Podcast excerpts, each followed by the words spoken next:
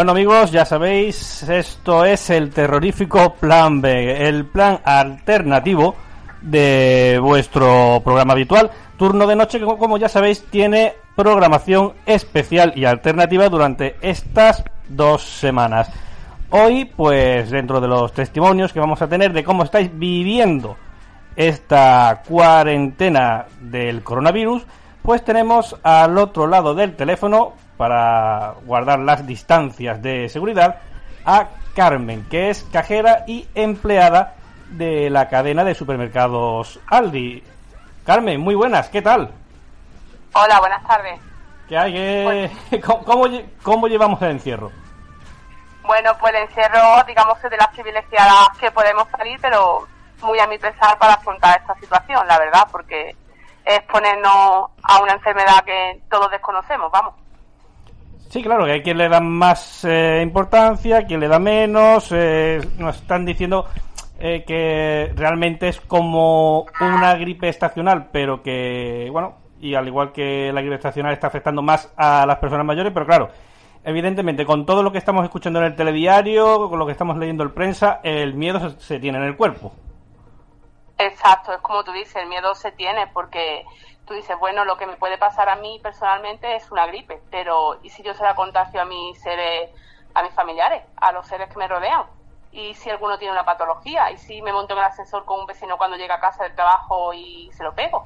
Claro, especialmente las personas mayores que son más vulnerables al, al bichito este en cuestión. Exacto, exacto. Yo, por ejemplo, personalmente estoy aislada de mis padres y no puedo visitarlos, no puedo verlos porque yo, aparte de ser mayor, tienen sus patologías, como yo, muchos compañeros. Y estamos puestos totalmente a, cogerlo, vamos. Será un milagro que no lo cojamos, vamos. Bueno, yo que soy ya de los que dice que el, coronavirus eh, hay dos tipos de personas, los que lo han pillado y los que lo van a pillar. Exacto. Así de claro, o sea, no hay que darle, no hay que darle más, más vueltas.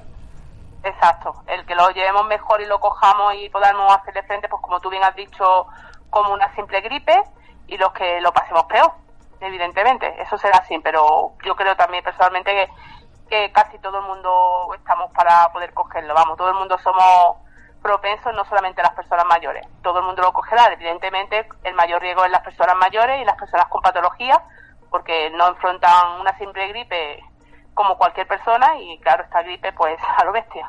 Efectivamente. Eh, tú trabajas en un supermercado, en una cadena de supermercados. Eh, imagino que habrás tenido que ver de todo. Yo, por ejemplo, te voy a contar el caso de mi compañero de trabajo que se encontró eh, antes de la cuarentena a un amigo en el supermercado, él bajó a comprar pañales, evidentemente no había, dice, bueno, pues ya que estoy aquí, voy a ver si hay galletas, se encuentra a su amigo de frente desencajado y le dice, oye, ¿qué te ha pasado? Dice, pues mira, que tenía, estaba yo haciendo aquí mi, compra, me he dado media vuelta para coger un tarro de colacao y cuando me he girado el carro ya no estaba, tenía un carro lleno y ya se lo habían llevado. ¿Tú esto lo has visto? Yo lo he visto, yo he visto esas situaciones, he visto eso, he visto cómo quitan carros, hemos visto cómo también abandonan los carros por no esperar las colas, pensando que a lo mejor en otro, en otro establecimiento va a ser mucho más fácil comprar. He visto las aglomeraciones que supuestamente debemos de evitar, la he visto, la hemos vivido en una apertura un montón de gente esperando como, vamos, asustados. Pero o sea, tú, tú, llegar al, supermercado y ya estaba la gente esperando. Nosotros, bueno, no, nosotros levantamos bien temprano, digamos que el horario se han ampliado para poder, para poder reponer mucho antes de lo habitual. Estamos mucho antes para reponer. Eh, claro, nuestra mercancía a las 9 de la mañana, que es cuando mi establecimiento, mi cadena, yo trabajo para Aldi, cuando abrimos, pero a las 8 ya empezamos, como vas viendo un momento de llegando un cliente, llegan otros, se ponen a esperar y a las 9 cuando es la apertura, los últimos días, pues, pues ha estado muchísima gente esperando, muchísima gente que en cuanto abre se te tiran encima, corriendo hacia los productos pues como la carne, la fruta y, el papel higiénico. el papel higiénico que no, no, logramos entender por qué, pero el papel higiénico eh, son los productos que más se llevan. Yo solamente decir que abastecidos están, el papel higiénico y los demás productos de primera necesidad están. Es verdad que la carne y la fruta pues se gastan muchísimo antes por nuestra avaricia, porque aguantamos, vamos los primeros y cogemos mercancía de carne, pues si antes me llevaba una bandeja de pollo de 500 gramos, ahora cojo 10 de un kilo. Ajá, vamos, que, la, que España no es vegana. O sea, aquí lo que se agota es la carne. Exacto, exacto, exacto. el pescado le tiran menos. Yo la verdad es que tampoco tenemos mucho lo que es cantidad de pescado. Tenemos algo en la cadena de supermercado Aldi, pero no tenemos no tenemos tanta variedad de pescado como puede ser en otros supermercados, ¿vale?